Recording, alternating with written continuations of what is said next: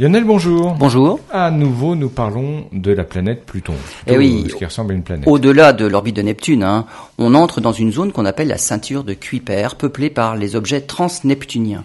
Pluton et les autres objets déjà découverts en font partie, mais à cette distance du Soleil, les objets sont relativement petits, faiblement éclairés par le Soleil et sont donc difficilement observables. Une autre façon d'étudier la population de la ceinture de Kuiper, c'est d'étudier les cratères à la surface de Pluton et, de son plus gros satellite, Charon. Depuis le passage rapproché de la sonde américaine New Horizons en juillet 2015, les astronomes disposent de photos très détaillées des surfaces de ces deux astres. Et les astronomes s'attendaient à trouver une répartition à peu près équitable entre toutes les tailles euh, des objets de la ceinture de Kuiper, et donc un peu toutes les tailles pour les cratères à la surface de Pluton et de Charon. Or, il semble bien que les objets dont les tailles sont comprises entre 90 mètres et 1 km 6 sont très rares dans la ceinture de Kuiper.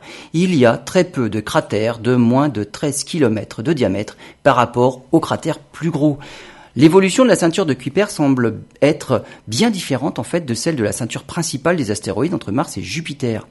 Alors qu'entre Mars et Jupiter, les collisions entre astéroïdes étaient nombreuses et ont contribué à disséminer des petits objets dans la ceinture, du côté de Pluton, les collisions devaient être bien plus rares et les objets formés sont restés relativement intacts depuis leur formation, ce qui rend cette zone d'autant plus intéressante.